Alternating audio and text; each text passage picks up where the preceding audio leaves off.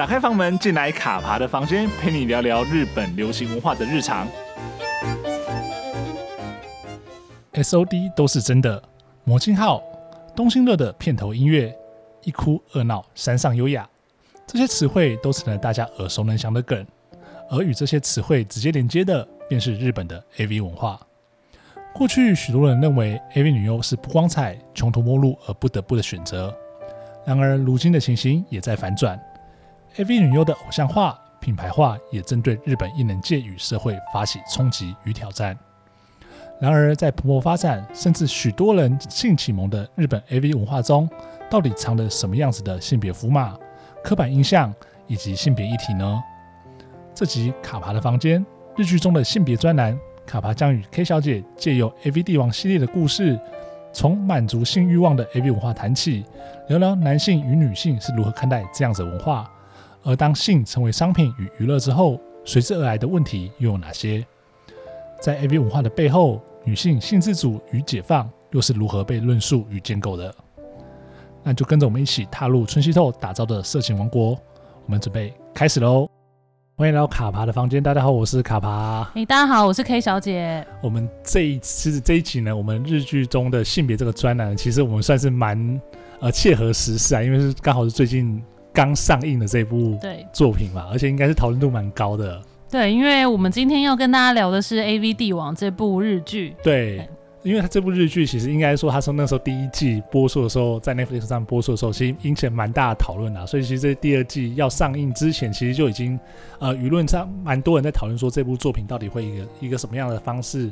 呈现。那我们也是很快的，就是在呃六月底它上映了这呃怎么八集播出之后，我们立刻把它看完，然后来做这一集，想跟大家讨论一下有关于 AV 文化的。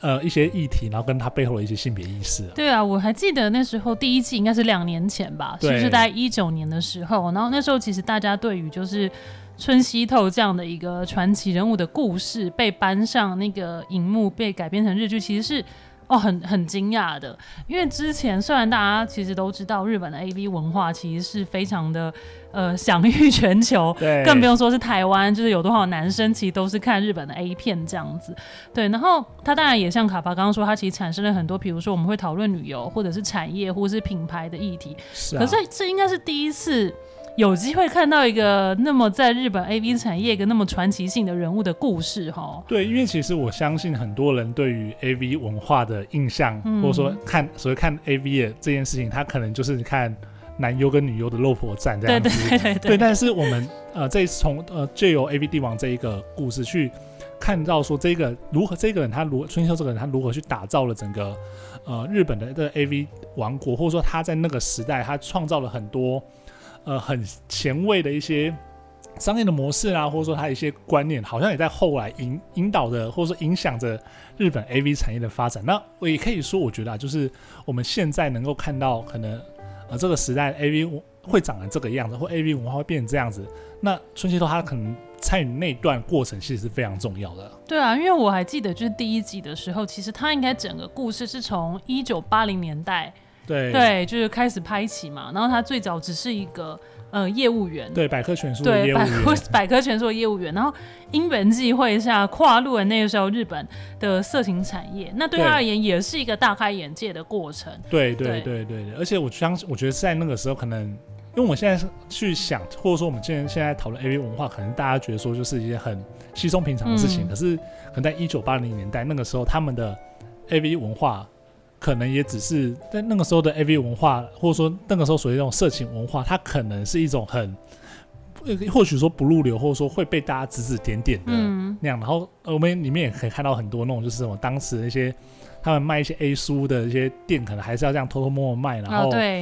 学生们就好不容易存一点钱之后，大家可能三五个好朋友，要一起看一本书的这种感觉，嗯、就是摆在那个封套里面，对对对，封膜书，对。对对对，很难想象哈，尤其现在是网络时代，大家看这种影片其实是唾手可得，对，对，对，但在二三十年前，其实他们是透过这样的方式去取得这种关于性的满足，对对对，嗯、而且我觉得就是在这样的过程中，就呃，春熙透这个人真的是。呃，应该说他有很强烈的这种商业头脑嘛，或者说他远眼光放得很远，他发现说，其实在这个地方是有利可图，然后加上说他自己本身是业务员出身，嗯、所以他有一就是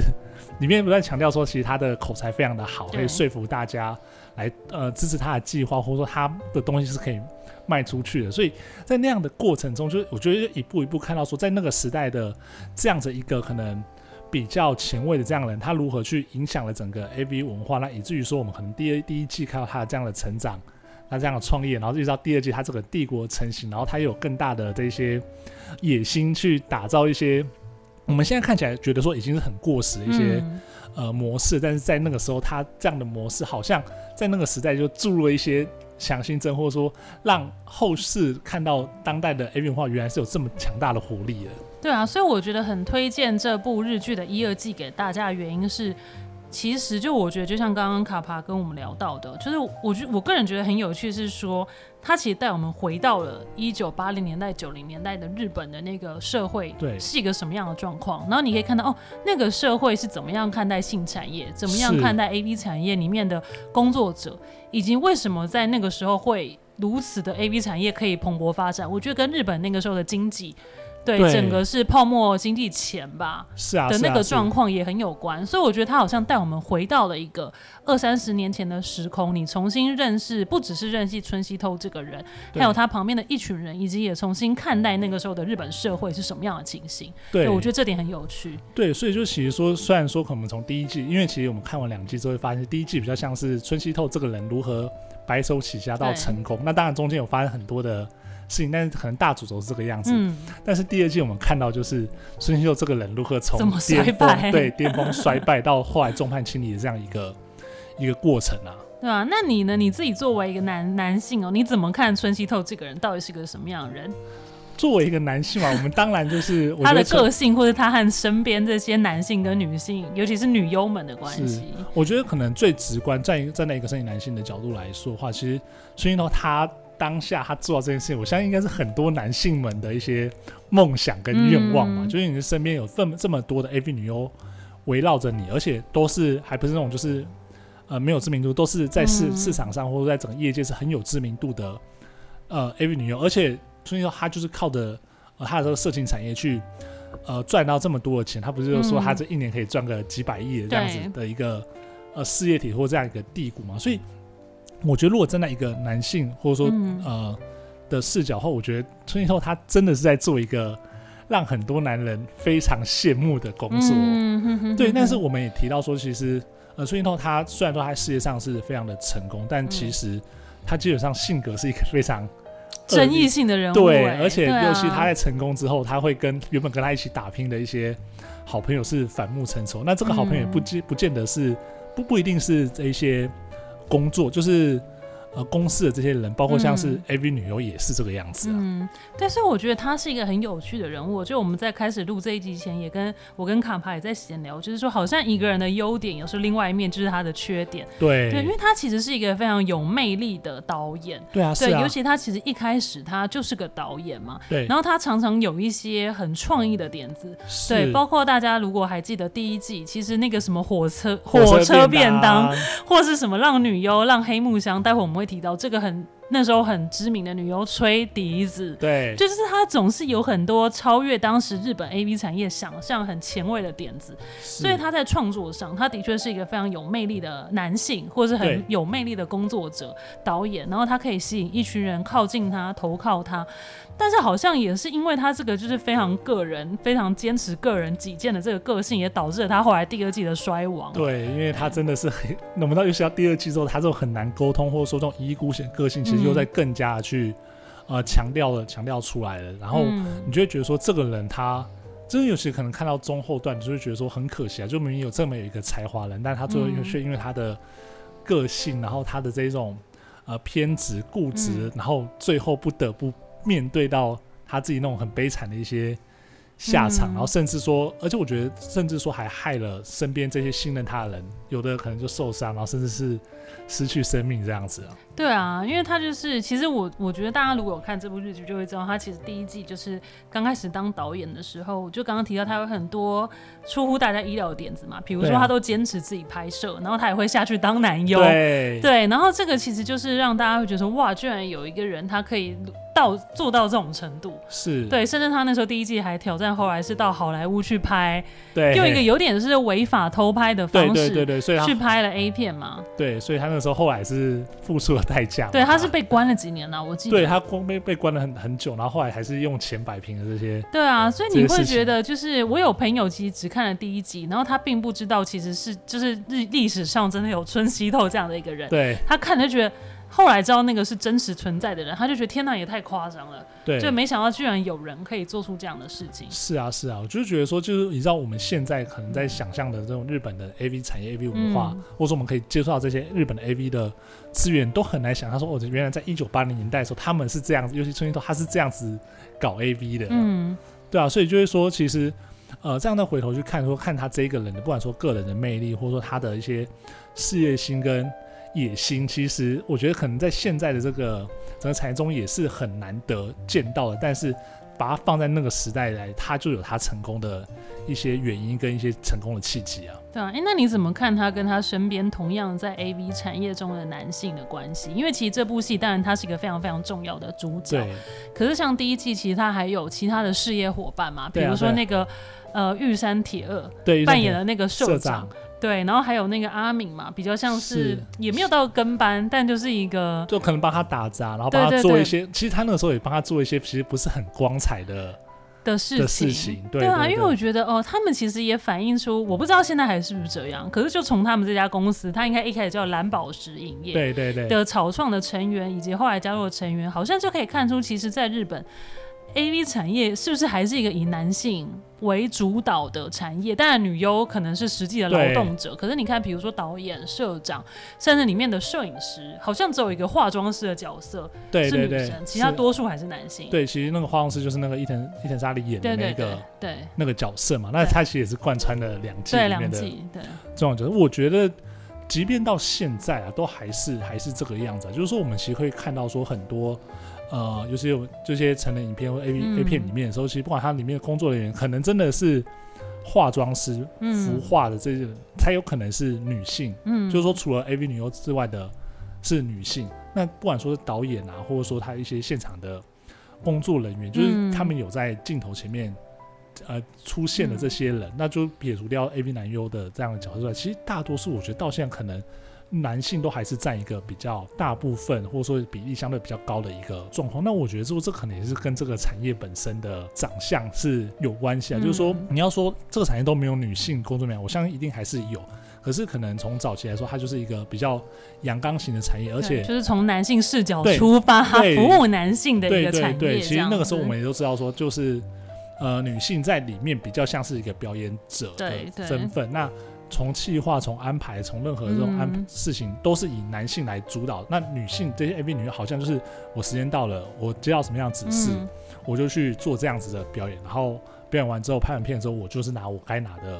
薪水，然后就可能在等下一次的、嗯、的工作这种样子。对啊，而且投资人应该多数也是男性吧？就是资方，我觉得是啊，就是，可是我觉得那个那个，尤其那个时代，但是可能现在有比较多是专门做给女性看的，嗯、哦，对对对，女性向的就是 A 片，A 片，对对，对，但对，但我觉得那可能在市场上还是，如果真的要说那个比例的话，其实还是还是少数啊。对啊，因为我会对这个好奇，就是说，其实它也衍生出一个大家讨论日本 AV 产业蛮按 AV 产业蛮常讨论的问题哦，就是里面的那些女优，就像我们在戏中也是可以看到，比如说像第一季最代表性的。就是黑木香这个很传奇的角色，他他是自愿投入拍 A 片的。那比如说第二季当然有就是乃木真理子这样的一个角色，那他们其实都以一种好像就是我是自愿的，是对我并不是被逼迫的，我是真的想要追寻女女性的自主权，然后我来当 AV 女优。可是我不知道就是这到底该怎么看这件事是有道理还是怎么去看它呢？因为如果说这当这个产业多数掌控权力的还是男性。对对啊，你怎么看这件事情？对，其实我觉得这个真的是一个蛮两难的一种问题，嗯、因为呃，为什么会有这个产业出现？那它就代表说，其实这个是市场上是有这样子的需求，需求对，对男性可能有这样子的呃性欲望的一些需求，嗯、他需要看到通过看片，看到、嗯、呃剧中的这种表演的方式来发泄他自己的一些性方面的需求。可是问题是在拍片的同时，我们很难去呃跨过荧幕。就是呃，在比如说荧幕这一段，我们可能就是自己兴趣有解决完就就算了。嗯、可问题是，这个人在拍片的这个过程中，呃，这个女性她会参与拍片的那个原因可能百百种。对啊。啊，她，但我我我不敢说完全没有像黑木香或者说乃木真理子这种，他、嗯、们是一种追求自己的个人实现的这样的一个比较我们说可能相对更崇高的对对对对对的理想嘛。就是我完全可以想象是投入到这个产业的这些女性们，她们。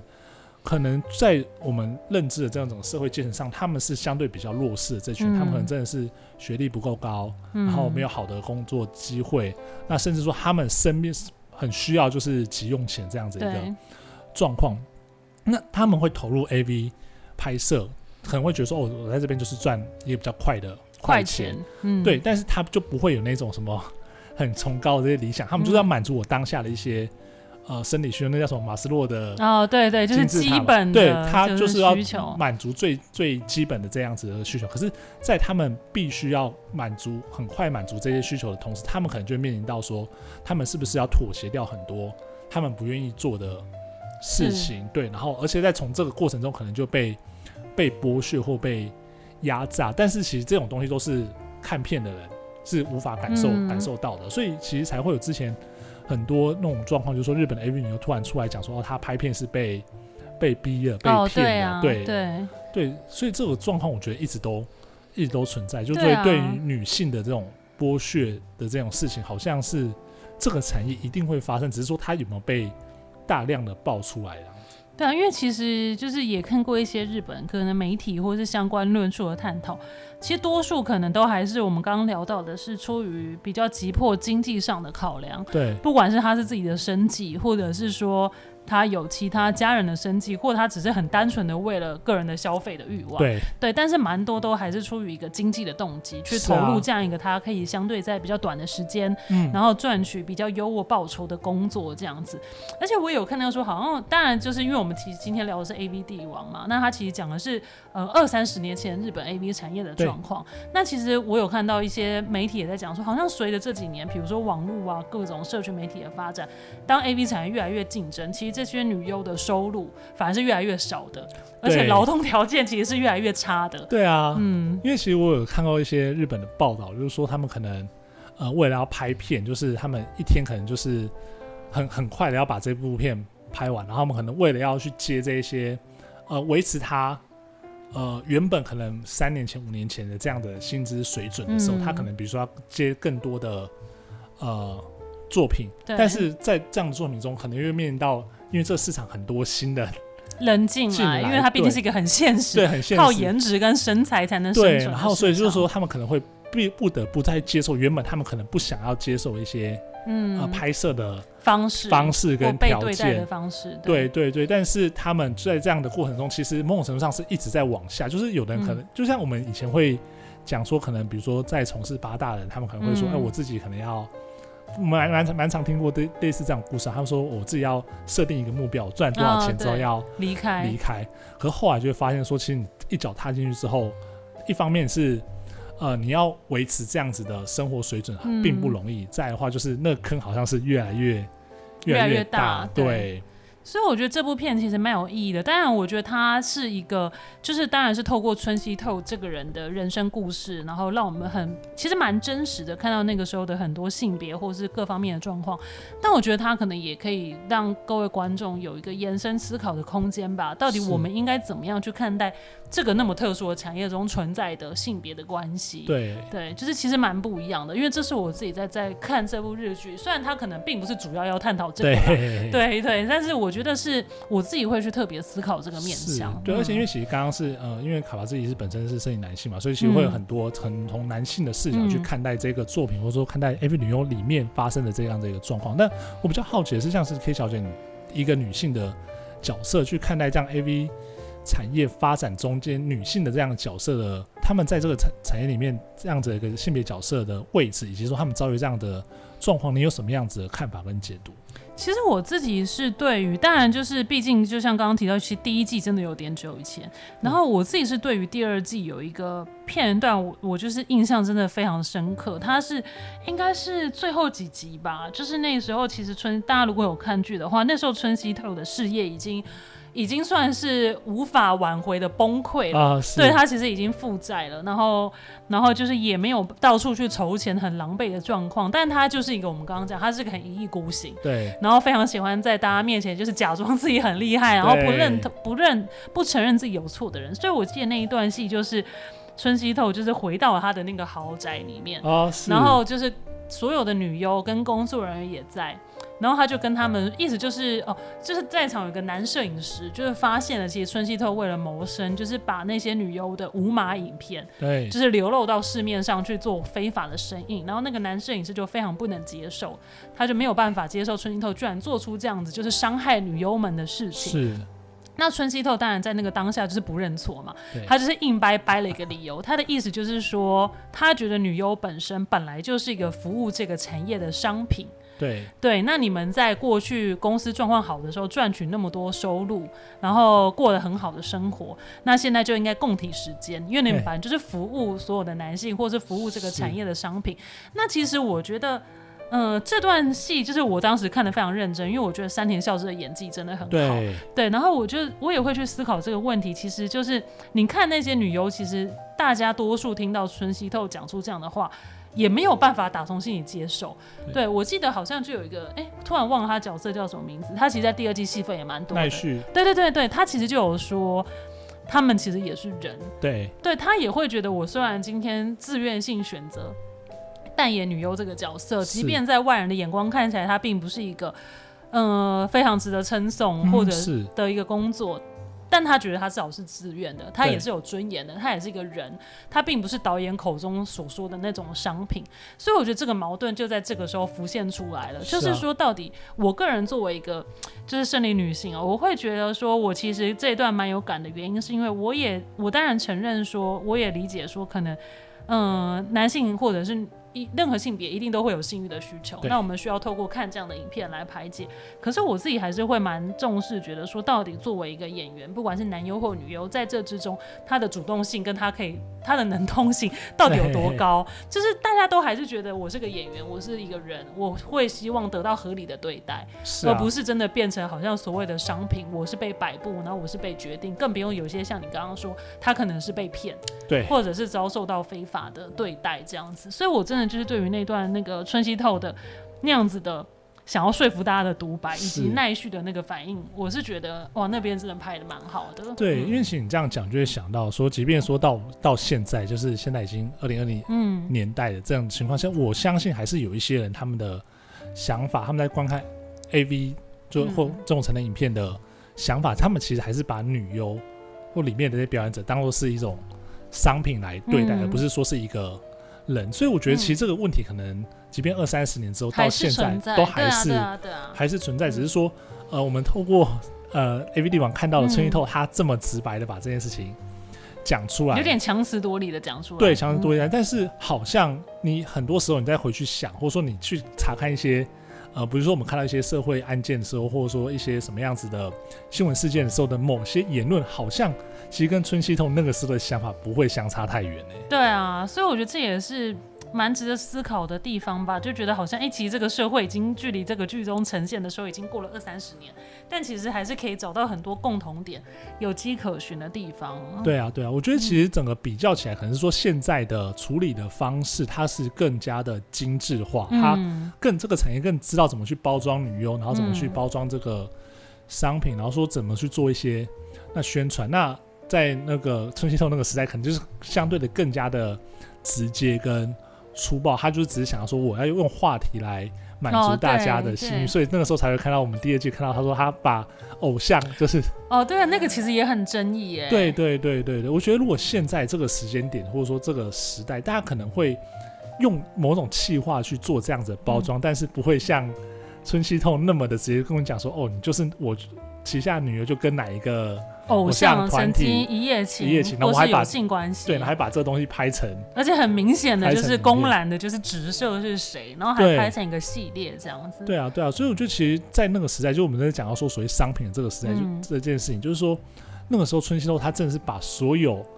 他能够让他获利的东西，全部变成他的商品，而且他这种个性，就是他不管是对于呃女优本人，或者说对跟女优有关系的人的隐私。嗯、对，所以就是其实我觉得这可能是现在比较，现在片商或者说现在制作人比较不会做的这种东西，但春熙通那个时候都用这种方式去把大家变成更更大拉拉，把大家变成商品，然后去满足他个人的这样获利，或者说他个人的成就。对啊，而且我觉得，对你刚刚提到那个偶像那一段，我也印象蛮深刻的，因为其实当时也引起很大的争议嘛。对，就我们在戏中第二季也可以看到，其实他就有很多的那个个粉丝，就是包围他的公司，在抗议说他怎么可以做这样的事情？因为你这个其实有点是踩到所谓公众人物的隐私。对对，就是我的性癖是我个人的性癖，那我为什么要被你摊在阳光下，而且还去获利？就是你拍成 A 片去获利。对，然后这个其实就真的是我觉得他有点是侵犯到隐私以及。道德层面的问题，对啊，对啊，对啊，对啊，所以那当然我们在现在可能二零一一年、二零二一年的当下，很难想象哇，那个时候他居然可以这样做。对，是，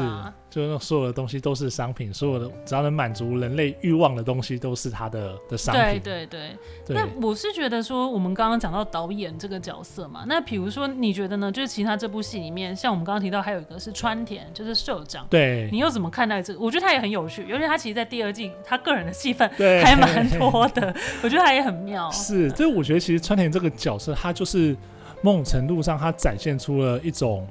呃，当代人其实都有一些不想被人家知道，或者说他个人就、嗯、呃都有一些特别的性癖好的这个部分，嗯、因为其实里面有特别讲到说，像是他自己是呃很喜欢被捆绑的哦，对对，然后他他是需要服从女王的，对对，如果是 S M，他应该是比较 M 的那个，对对对对，对因为其实第二季也看到嘛，就是他们那个。来，那个阿米他们来逃难的时候，不小心目击 到他被他被绑起来，对对，对，对。然后后来其实川田这个角色，哎，川田这个角色后来还有就是说他是一个人偶控，哦、人偶对啊，他有人偶癖的这样子一个。其实那里我觉得很有趣，你觉得为什么为什么编剧跟导演要特别拍他跟一个就是一个那个应该是一个充气娃娃或者？哎，他他那个应该是那个服饰的哦，人偶人偶，对对对。可、嗯、我觉得安排这样的一个角色真的是。想要去讲述，或者说，即便说我们现在在路路上看到这些可能西装笔挺，因为其实我觉得像是，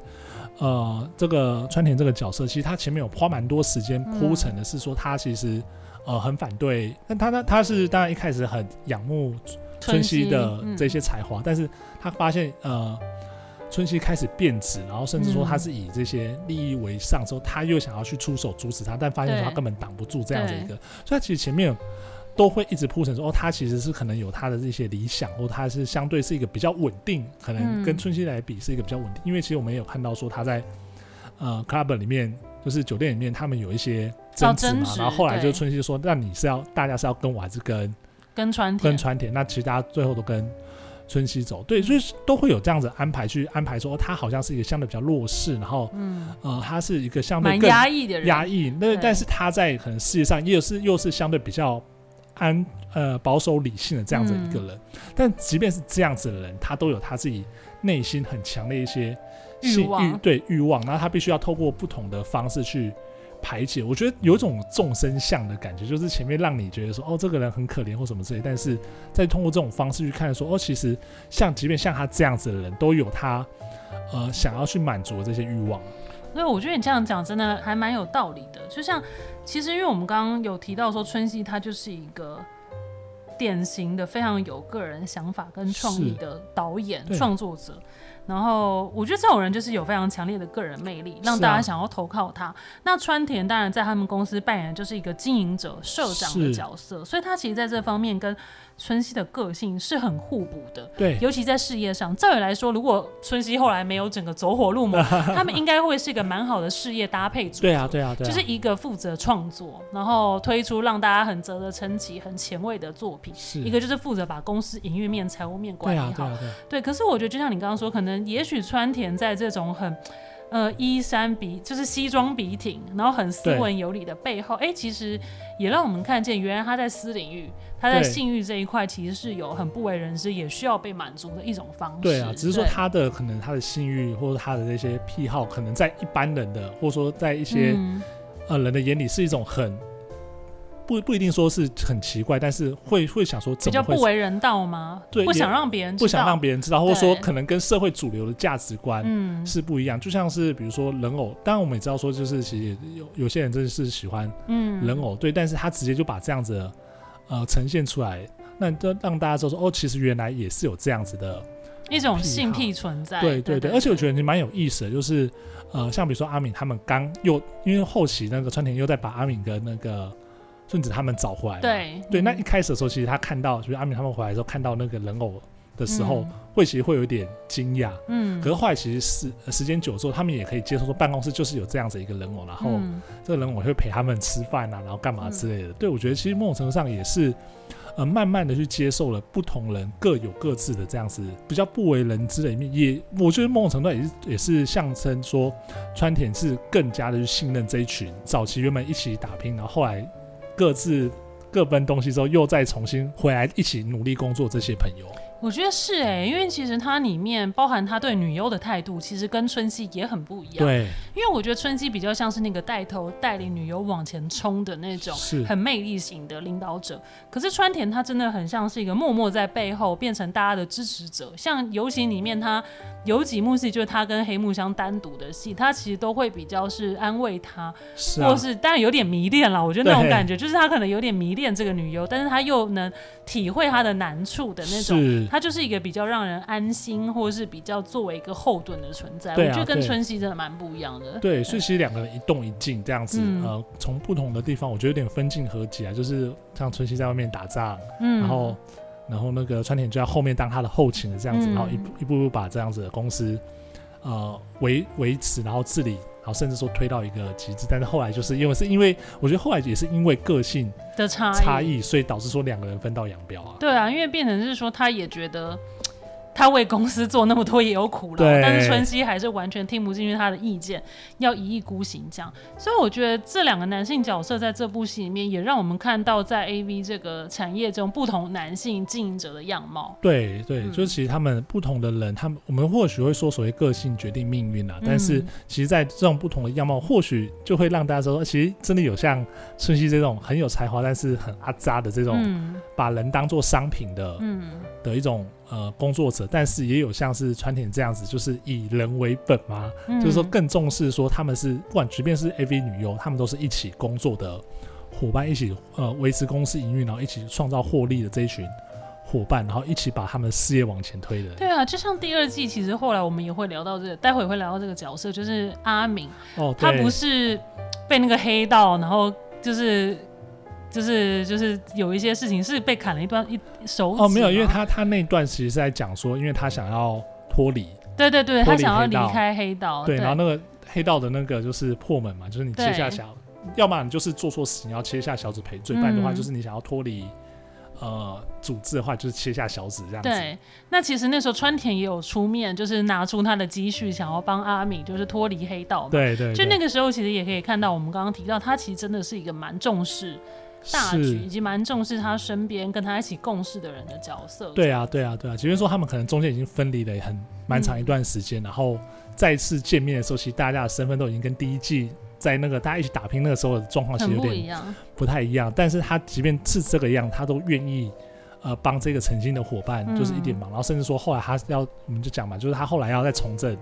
呃，蓝宝石影业的时候也是把他找回来当做帮手这样子。对啊，就像刚刚聊到的阿敏，我觉得他也是我一个第二季还蛮喜欢的角色。是，虽然他在第一季当然有一些就是跟春熙不合的，他也犯过一些错，然后也有一些行为，所以导致他也离开了蓝宝石影业嘛。可是，在第二季我就会觉得哇，他真的是个悲情角色哎、欸。对，就是我觉得在第二季的时候就会一直希望说。他就是变成轮，他就是进入了黑道嘛。对，对然后我就是会一直希望说，就是能不能给他一个好一点的嗯。结局，嗯、因为包括像我们第二季里面看到说，其实有安排他有一点点淡淡的感情线，对，就是跟那个酒店酒店小姐那个赛赛佳的一些互动，嗯、但是没想到其实后被后来遇到的这些状况也是非常的让人伤心、让人伤心跟痛苦的的一个。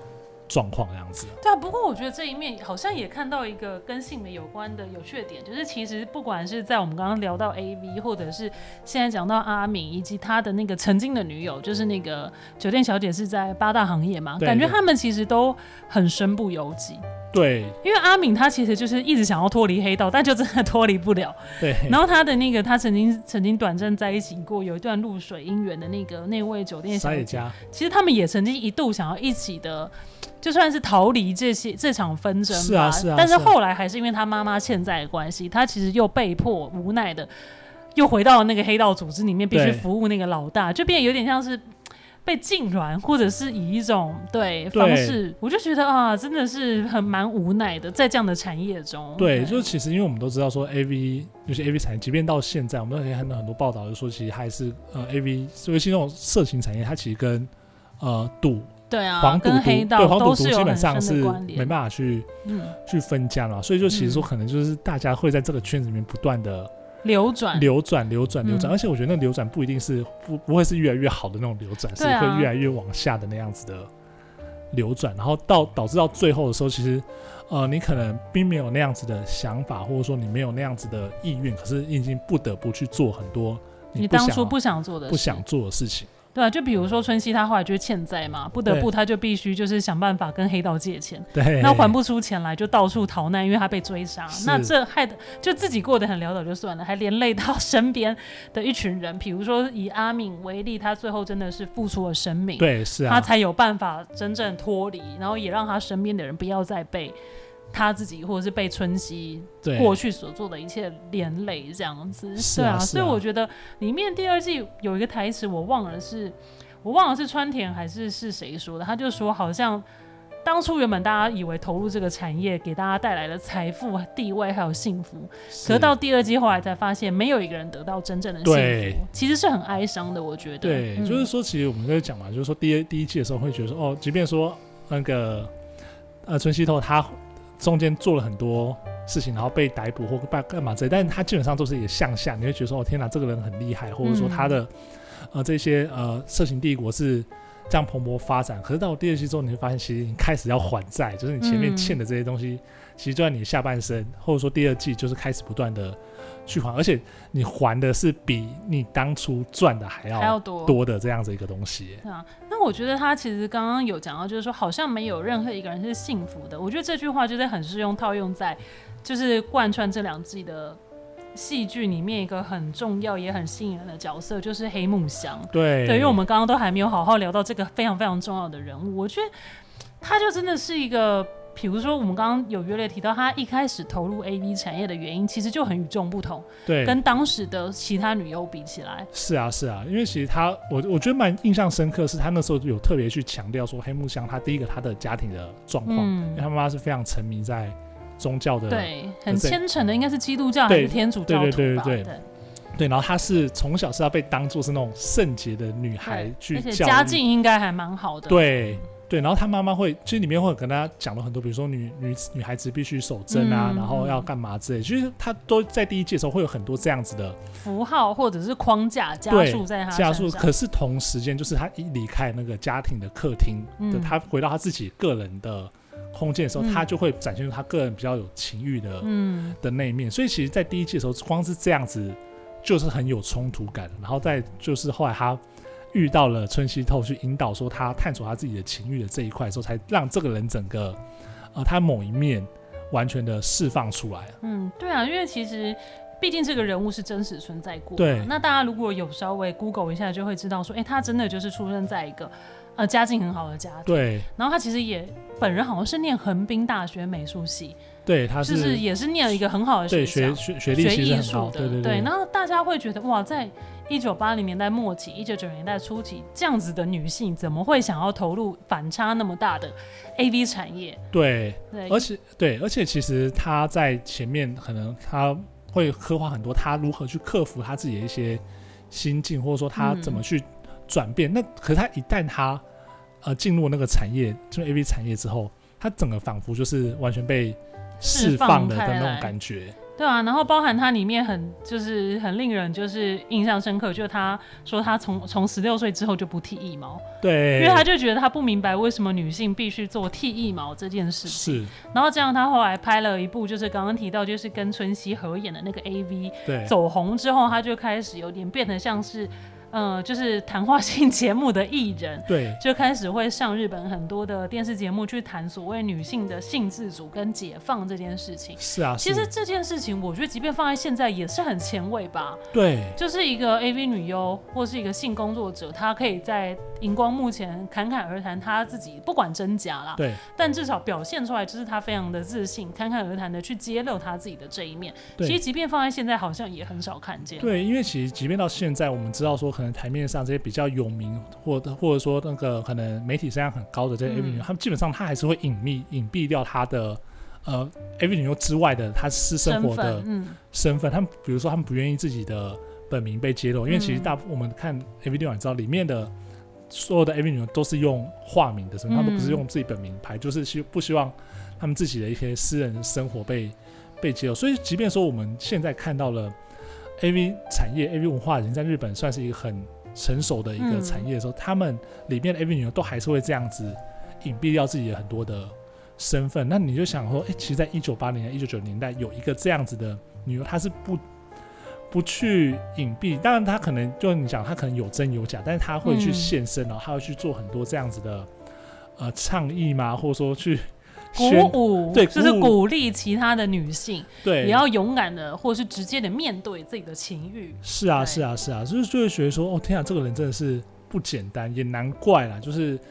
在可能二三十年之后，很多人还是会提到这一个 AV 女优的时候，她的不管说她的作品啊，或者说她的这些所谓社会面的这样的一些发言，都还是让大家觉得说很轰动，很轰动，而且是很重要的。对啊，我觉得这个角色很有趣，但我们刚刚聊的比较多，就是他在镜头前的表现。对。可是其实第一季约略就是这个部分，其实大家都看得到嘛，就是哇，他真的很惊世骇俗，让人很难想象。但我觉得第二季这个角色又更有趣了，其实是因为他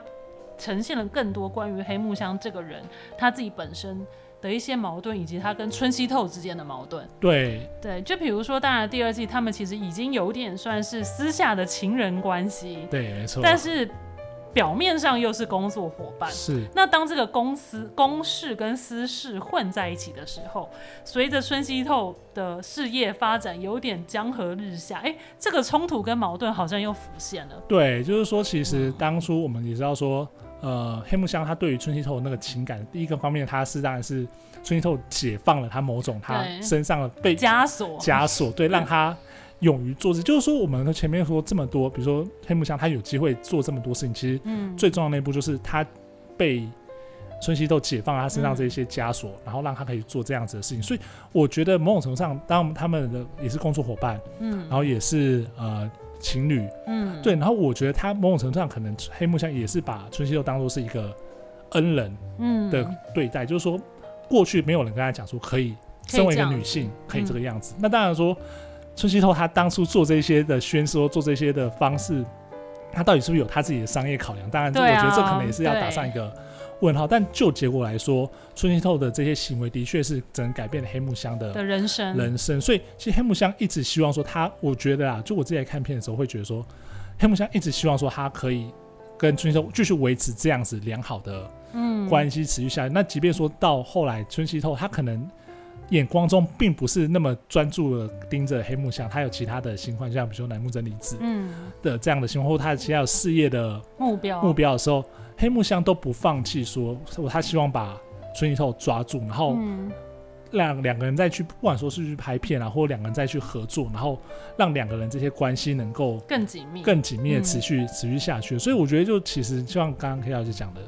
就是第一。呃，第一季跟第二季，因为他们面对到的外在环境不同，所以反而让黑木香他必须去更花更多的时间去，不管说去跟春熙透这个人互动嘛，或者说要去接受春熙透这个人已经改变的这个事实，但是他又要如何去面对啊、呃、这样的改变之后，黑木香还是不是黑木香这个人？对啊，对，我觉得这很有趣，是因为其实第二季有一个重心，就是春熙透他觉得他。不想再定位自己只是一个导演，对，他其实比较想要成为一个生意人，或者是事事业很成功的经营者。是啊，所以他打算去投资那个卫星电视台。是，那当然就非常烧钱，花了很多钱。对，对。然后我们就看到，就是黑木香其实一直就是问导演说：“导演，你什么时候再跟我一起拍片？”是。他非常希望他们可以再推出一支像当时那那个那那部 A 片到底什么名字？啊、我爱我，我爱性虐待。对对对对，这部轰动就是整个社会的这这样子的 A V 作品。可是大家可以看出，就是。即便黑木香一再的试探，甚至到后来是很直接的，以一个有点像是闹脾气的方式，去有点要挟春熙透吧。可是春熙都还是不愿意，对，跟他再拍一次这样的 A 片。我觉得就是黑木香的心态，就像我们刚刚讲，我觉得他是很希望他可以一直跟导演是一体的，是，就是导演永远是他的导演，他只有在导演的镜头前才可以真正的做自己，是啊，那才是真正的他。所以他很想要再创造一次这样的神话。但当然，私下我觉得他对导演也是有爱情的啦，啊、所以他很希望跟导演维持这样特殊的关系，嗯、既是恋人又是事业伙伴。可是春熙透的态度就是一直。抗拒做这件事情，对对，我觉得可能一方面是像我们刚刚讲，他这时候的事业重心已经转移到了他认为所谓投资更有企图心、目标更远大的事业上。第二，我也不知道，我总隐约觉得他是不是也觉得自己有点江郎才尽啊？就是他也没有把握，他可以再推出一支像《我爱新虐待》这样子的很横空出世的作品。我觉得是哎、欸，就是其实里面会有一直不断的这样子的一些暗示吧，就是说他、嗯、呃，比如说他。不拍，不拍，哎，不，对他不自己当不自己当导演的这件事情，然后他会不断的抗拒，但是他又会找很多的理由、理由跟借口去搪塞，然后他其实做后来他就是，也我也忘记是跟谁，就是有激烈争执的时候，其实他就讲说，就是他再也拍不出，对他有说，像那个作品是没有办法再复制的，对对对，对，我觉得那个真的是他个真实的。嗯，心态想法。就是说，他既然他已经拍不出来，而且他现在字不在这里，那他就不需要再。嗯不需要在黑木香这一个人，因为可以帮他赚钱的人，我觉得太多太多了，而且他是比如说，不管说是跟偶像那个系列，或者说其他一些系列，甚至别人觉得很粗制滥造、很速成的一些系列，对对，或者说他中第二季有特别强调说他发发明颜色这一件事情，哦，对对对对对，对他觉得说这种东西已经可以帮他赚钱，那他就不需要再有黑木香这个 muse，因为他已经不创作了，对。对，然后他甚至他很多的。企划内容都是很夸张、很天马行空的，嗯、就比如说那时候原本说什么在大桥上 对对对多人性爱，对对对，原本说那个卫星电视第一集要第一部作品要放这个，但后来其实没有，嗯，没有成功嘛。对，所以就是说，其实，在那个时候，他某种程度也抗拒。我觉得，在比如说第一季的时候。黑木香是他的缪斯，是他的很重要的女神。女神对，可是第二季的时候，黑木香的存在反而变成他的，对他讲反而是一个负担的那种感觉。对，因为大家都也害怕面对那样的成功。对，然后大家都要说，你跟黑木香可以拍出这种东西，你应该还可以超越吧？但问题就是他已经无法，没办法了超越。那黑木香一直在那边。存在，他其实就算跟他说要拍片，他光存在那边，搞不好对他、嗯、对春熙透来讲都是压力。我觉得是嘞，就像啊，我记得是川田，他有拜托春熙透说，导演能不能请你再拍出一支像《我爱性虐待》那样的作品？所以可以看得出来，春熙透其实也是很挣扎的。是啊。对，然后就像你说的，其实黑木香的存在，我觉得到后期真的对他而言变成是一种。很复杂的压力，是你看，即便他们家那个豪宅的墙上挂的其实是黑木香的照片呢，对吧？然后他又必须面对黑木香这种其实于公于私都很迷恋他、很爱他的女人，但他却没有办法在创作上或者是私人情感上给予更多的回应的时候，他就只能逃避。对。对，那他的逃避其实也直接导导致了黑木香这个人后来其实有点令人哀伤的的结局嘛，就是他其实就是离开了钻石影业，然后也算是。退出退居荧光幕后，然后当然后来他看起来在那个化妆师顺子家，他应该是喝醉了，不知道是有意还是无意的，就从那个阳台上跳下去。那当然也受了很重的伤，是嗯还好是没有没有身亡，但也受了很重的伤。然后这时候我还记得，就是他就那时候出院，然后不是很多记者在计程车前围着他吗？对，问他事情，结果他就是真是假的说了一句说。欸、黑木香是谁？对，对我觉得那个也是一个很好的隐喻吧。就他其实有点，一方面他也很怀念过去的自己，可是他大概也知道过去的自己已经不可能重现了。对，对他必须有新的人生。是啊，是啊，而且因为他必须要把黑木香这一个，因为黑木香这个这个名字，他的艺名啦，所以我觉得他那样子的过程中，他也是有一个要把好我，我还是记得这一就是这件事情是他人生的一部分，但是他现在要回复成他原本的这一个人的时候，他要把这这一段记忆全部封存在过去，对他必须往前走，对这样。而且我也觉得这样的安排也是，就是让大家知道说，呃，黑木香终于从春熙透那个阴影，或、嗯、或他对于春熙透那个执念中解放出来了。嗯，就他不得不必须做这样的选择，因为他也知道，其实他曾经最向往，然后最怀念的那个时光，可能也已经过不去，已经没有办法回到那个时候。是啊，是啊，是啊。对啊，那我觉得其实就是，当然就是剧里面也给了一些，嗯，我觉得不一定跟真实符合啦。他就是演黑木香，其实到国外好像看起来是有新的人生这样子。是啊，是。对啊，然后另外一个第二季，其实大家很关注的女优的角色，就是我们刚刚有聊到，就是那个乃木真理子。对对对，她也是一个真实生活、真实真实世界中存在的角色。对啊，因为她其实就是真的，真的是春熙透的太太。太太对，后来就他们对对对，后来他们就结婚了。对。对啊，但是我觉得她。就因为可能就是受限于剧的长度，或他其实整部戏对他的个人的刻画当然是没有黑木香那么深啦。是对，不过也是有一些有趣的地方，比如他一开始是个化百货公司化妆品专柜的的柜员，对对对，然后后来好像是被。先是被川田在路上遇到，对，然后川田把给他一卷那个，对对啊，对对对，我爱新月代的，对，然后他就被启蒙了，对，所以他一开始就也是一个素人，然后进入了这个产业，然后好像很有天分，是，因为看到春熙第一眼看到他的眼神就跟看待其他女优不同，对对，然后后来就有点好像变成黑木香的影子，她也成为了一个还算是。小有名气，然后而且春熙都还愿意亲自拍他的片，对，对，对，然后他也跟导演变成了情人这样子，对。可是我觉得他很有趣的是说，他后来其实也离开了春熙透的身边，然后当然最后是又回来。然后我一直对他讲的一句话，他说他其实从来不后悔拍 A 片这件事情。嗯，对，其实也是蛮有趣的。你怎么看这个角色？我觉得其实他那个时候他刚出场的时候，嗯、就是说，甚至说他会投入。A V 界的时候，他那个时候其实他的理由就是他很崇拜黑木香。黑木香对，对，就是所以我就会觉得说，其实呃，某种程度上，他一直以来他想要超越的是黑木香这，他想得到黑木香得不到的嗯这这件事情。而且因为他应该在这过程中，他有特别提到说，他当初会来拍 A 片，另外一个原因就是他觉得他不想要只是当一个百货公司的柜员，他当他只要想要可以离开那个地方，要做什么事情。嗯，都可以。那我觉得梦中他在呃在拍 A，就是在春熙透身边找到这样一个，第一个是离开的原因，然后再就是一个要挑战的目标。嗯、所以我其实到后来会一直会觉得说，他一直把黑木香当做是他呃人生中必须超越的对象的对象跟目标。所以就是说，为什么他比如说那时候后来离开了，嗯呃，在大家都离开了那个春樱透的时候，其实。乃木他也离开了，可是后来他们又在一起。我觉得对，他又回去那个豪宅找春熙了嘛？对，然后我就会觉得说，其实他某种程度他他是想要去证明自己有那样子的能耐，然后可以把呃春熙达做到春那个黑木香做不到的这样的一个、嗯、一个事情，你就成为最后唯一留在他身边陪伴他的人吗？对，我觉得有这样子的的感受。那当然，他实际他的情感或他的那个心得，我觉得就像你讲，因为他的戏份虽然说他。名义上定义是第二季的女主角，但是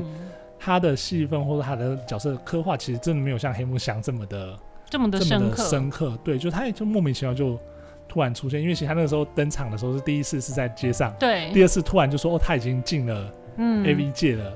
的这样，其实中间会蛮多这种比较片段片段的，就会有点没办法把这个角色。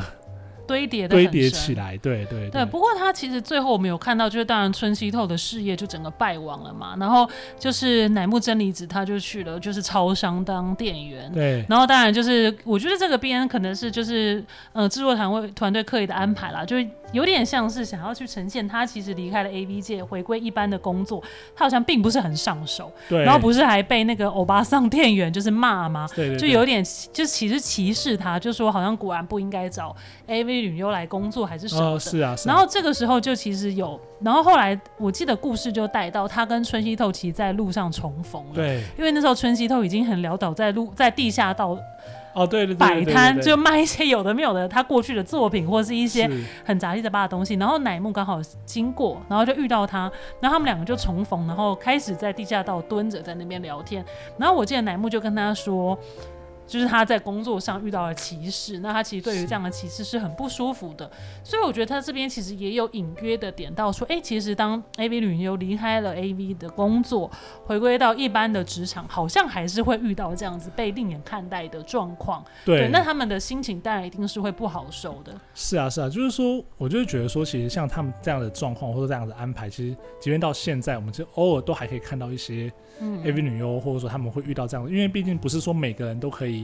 呃，离开 AV 的女优的身份之后，她可以很好的去发展自己的事业啊，嗯、或者说，或者是对进入到另外一个，比如说有人可能就结婚啦，或者什么的。对对对，因为其实像是可能现在大家比较熟悉的那个，从 AV 女优转变成艺能人，最有名的应该就是明日花绮罗。嗯，对，她基本上她现在是已经是一个流行教主了，但大家虽然说知道她是 AV 女优，但是也不会去诋毁，就是基本上舆论不会去诋毁说她以前当过 AV 女优这样子一个。过去，但是呢，并不是所有人都是那么的顺利顺利的可以转行。对，而且因为其实我有时候看，嗯、就看一些那个日本的一些报道，因为他们会提到说，有的 AV 女优她可能离开了 AV 界之后，她没有一技之长。对、啊，因为其实我们刚刚讲到说，嗯，真的会去拍 AV 的女性，可能大多数还是相对比较弱势的这样的，嗯、她没有一技之长，然后她可能就像里面乃木的遭遇一样，她可能从事一般的工作的时候也会格格不入，然后甚至说被。嗯攻击被歧视，嗯，那他们怎么办？他们可能最后又是再回到了风俗界去，对啊，去工作。对，因为这个其实就是很现实、很现实的状况嘛。对，所以我觉得其实。我们如何看待女优在这个产业中？她到底追求的真的是所谓黑幕说的那种性自主跟解放吗？我觉得全然其实并没有那么的乐观。对，对，她其实也透过乃木这个角色，隐约的告诉我们说：哎，你既然即便你是自愿选择投入这样的产业跟工作，你好像也是有一些失去，或者并不是你所想象的那么美好的地方，你还是得接受大众的。另就是那种并不是很友善的看待的眼光或对待方式，对，这个还是很难避免。对啊，因为其实即便上你说了一口好的你女性自主这样子一个，嗯、或者说你个人就是个个体自己的自我选择的这样的一个过程，但是那都是你个人的事情，而不是整个社会的事情。对，啊、对，社会要怎么对你是社会的事情，就是很无奈，他们还是必须得跟社会的主流价值继续对抗，继续去。对，我觉得真的还是蛮无奈的，即便到现在，啊、可能也还是一样。对，就是说，即便说现在，而且我觉得现在，因为你的这些资讯更加的发达，然后你可以取得这些，嗯、不管说这些女优他们的一些消息啊，或者说他们的呃过往，甚至有的人很厉害，可以找到这些女优的过去的真实的姓名，嗯、或者说她过去的一些经历的时候，其实他们反而就更难去隐蔽掉这些。呃，可能存在的这些威胁或者说压迫。嗯，不过我觉得就是刚刚聊到他跟就是乃木真理子跟春西透在地下道最后这段对话，对我觉得。这边其实有一点小小的温馨，是我还记得，就是他们就是先是乃木跟春熙透开始，就是一开始抱怨他在工作上被被不平等的对待，对。然后后来春熙透开始跟他聊天了，就你还记得吗？他不是就开始问乃木说，你是哪里人？哦，是。对，然后你就会，我觉得那时候就是有点有趣的是说，哎，其实他们已经认识一段时间了，是啊。可是春熙透这个人过去从来没有关心乃木真理子他。女优身份以外的她到底是一个什么样的人？就是真的在过去的春熙透的眼中，可能真的就是把她当成一个女优吧，真的就是一个商品。她完全不在乎你是哪里人，你是什么样的背景，真实的你是什么样的个性，她其实不在乎。但是直到这一刻，她已经卸下了所谓 AV 帝王的身份，她一无所有。然后乃木真理子也不再是一个荧光幕前很。吸引人很有光环的女优，他们两个都已经一无所有了，然后在地下道那边蹲着聊天，哎、啊，反而才真正开始关心彼此是一个什么样的人。对，然后后来当然就演到他们其实后来就可能就是相爱，然后结婚了嘛。我觉得很，啊、我觉得这边还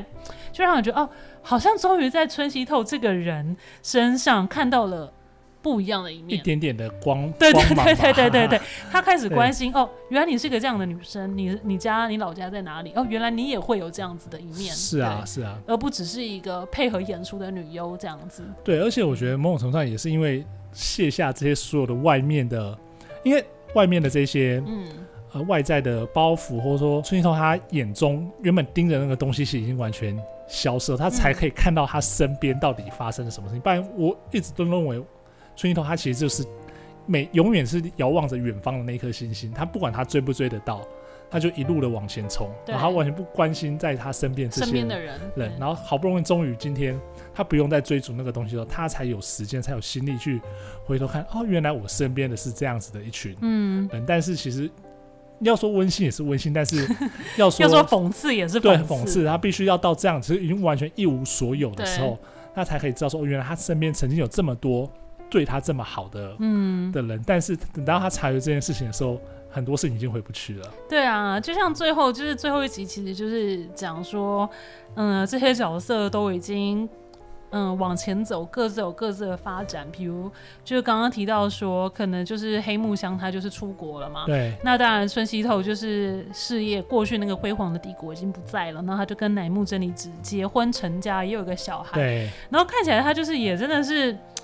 用他自己的方式继续生存下去，比如他就可能开始接一些通告啊，啊然后即便有一些你会觉得哇，尺度真的是蛮开的，为了生存也真的是没办法，然后必须在镜头前这样演出，但他好像真的就是一个打不死的蟑螂哎、欸，对，他他就还是必须继续在这个圈子打滚，然后想办法活下去，这样。这个毅力也可以说是蛮令人敬佩的啦。对，对。所以这某种程度上也是他可以变成传奇的。原因的吧，就如果他在这个过程中就被打死了，就怎么样了？嗯、他可能就可能他的传奇，他的故事就戛然而止，你不会有到这么多这么你要说精彩嘛，然后惊心动魄这些安排。嗯、但就是因为他过程中一直没有被打败，嗯、然后他才可以不断到现在，即便到现在，我们都偶尔都还是可以在一些媒体上看到一些有关于他的嗯的消息。但你也想想看，其实这样也前前后后也大概三四。对啊，四十年左右了，应该是一九八零年代。对，这个人到现在都还在，四十年都还存在的。对，然后还让 Netflix 把他的故事 拍成影集，然后被全世界的观众看到这样子。包含他本人其实也出书嘛，在前几年的时候。对，对啊，就会看到说，嗯，好啦，就是他能够成为传奇，他能够虽然帝王不在了，但是这个他的故事还是可以从他的这样的人生经历中看到说，不管说 AV。日本 AV 产业的一些变化呢，或者说，呃，他怎么去面对跟对待他身边这些人，以及他成功跟失败这些原因啊？对啊，我觉得像他可能如果让他重新选择一次，他还是会做这些事吧。我觉得会，我觉得会吧。其实他并不会因为过去的这些惨痛教训和学乖，他应该就还是会做一样的事情。对，还是会做一样事情，然后一样的推动他这些他的色情帝国的发展，然后他可能还是一样。经历过这些可能成功，然后这些可能的失败，然后最后还是回到了穷困潦倒的这样的一个状况。嗯，对啊，所以我觉得还是很推荐大家，如果还没有看这部戏的话，反正 Netflix 的平台上面其实一、二季全部集数都有，对，大家可以一次把它追完，其实还蛮快的，因为我觉得它真的是拍的。呃，其实就是戏剧元素蛮高的，而且蛮紧凑的，不会让你觉得看了想睡觉，因为真的是蛮精彩的。对啊，因为其实看的第一集，因为我记得那天看刚上线第一天的第二天，我想说先看个一集好了，嗯、然后就又不想就大概就对，就把八集全部看完，这样第二季的八集。对啊，所以今天很开心可以跟大家分享，就是乐腾腾才刚上线没多久的 AV 帝王的第二季，那也呃也。很开心大家今天的收听，如果有机会，其实一、二季也可以把它重新一起再看过一遍。对，因为我觉得其实，在可能看了第二季之后，再回去看第一季，会又会有不一样的感受啊。特别说，你看到这个人，他从当初这第二季是这样子的穷困潦倒，但是其实他第一季一开始的时候，他是有非常大的企图跟野心，嗯、然后你会特别在看到这样人物的转变的时候，就会有种唏嘘吗？或者说有种警示的效果。而且我觉得就是。呃，整个拍摄的这样子场景啊，或者说这种拍摄的成本来说，都是在日剧里面其实是相对比较少见，你就可以感受到说 Netflix 是怎么样去投资这些拍摄作品，然后让这些作品能够更，即便说只是一个个人的传记，都可以拍的这样惊心动魄，然后非常好看的。对啊，那下一季下个月我们要谈什么？你有想法了吗？因为目前的夏季日剧。我个人是都还没有开始看新的啦。对，因为我其实也才刚开始看了几部现在刚播的，嗯、就是比如说医疗剧那个《东京急诊》，嗯、然后跟《夜间医生》，对，然后刚刚出来，呃，刚录音之前其实看完了那个《交番女孩》，就是那个派出户田惠里香跟哦，对，他的新戏，对对对对对对对，但是就是目前好像还暂时没有那个比较有强烈性别感的那个。对啊，不知道哎、欸，也欢迎各位听众就是推荐我们想听什么日剧，对啊，我们可以再从中从中选说要下个月八月要跟大家分享。对啊，对啊，没错，就是其实大家的回馈、大家意见对我们来讲很重要。就是有时候我们可能想象力薄弱，就是觉得说哦好像没有什么东西可以聊，但其实搞不好其实或许有。对，其实或许有。对啊，所以就是我们以下开放，就是听众朋友们的。建议啊，那如果真的没有什么新戏，你或者说旧的戏想要听我们聊，哦，也是可以啊。对对，好，今天很谢谢大家的收听，那就期待我们八月线上再见。对，那如果真的就有任何的回馈的话，就请在下面留言，让我们知道哦。好，谢谢，谢谢大家，拜拜。拜拜。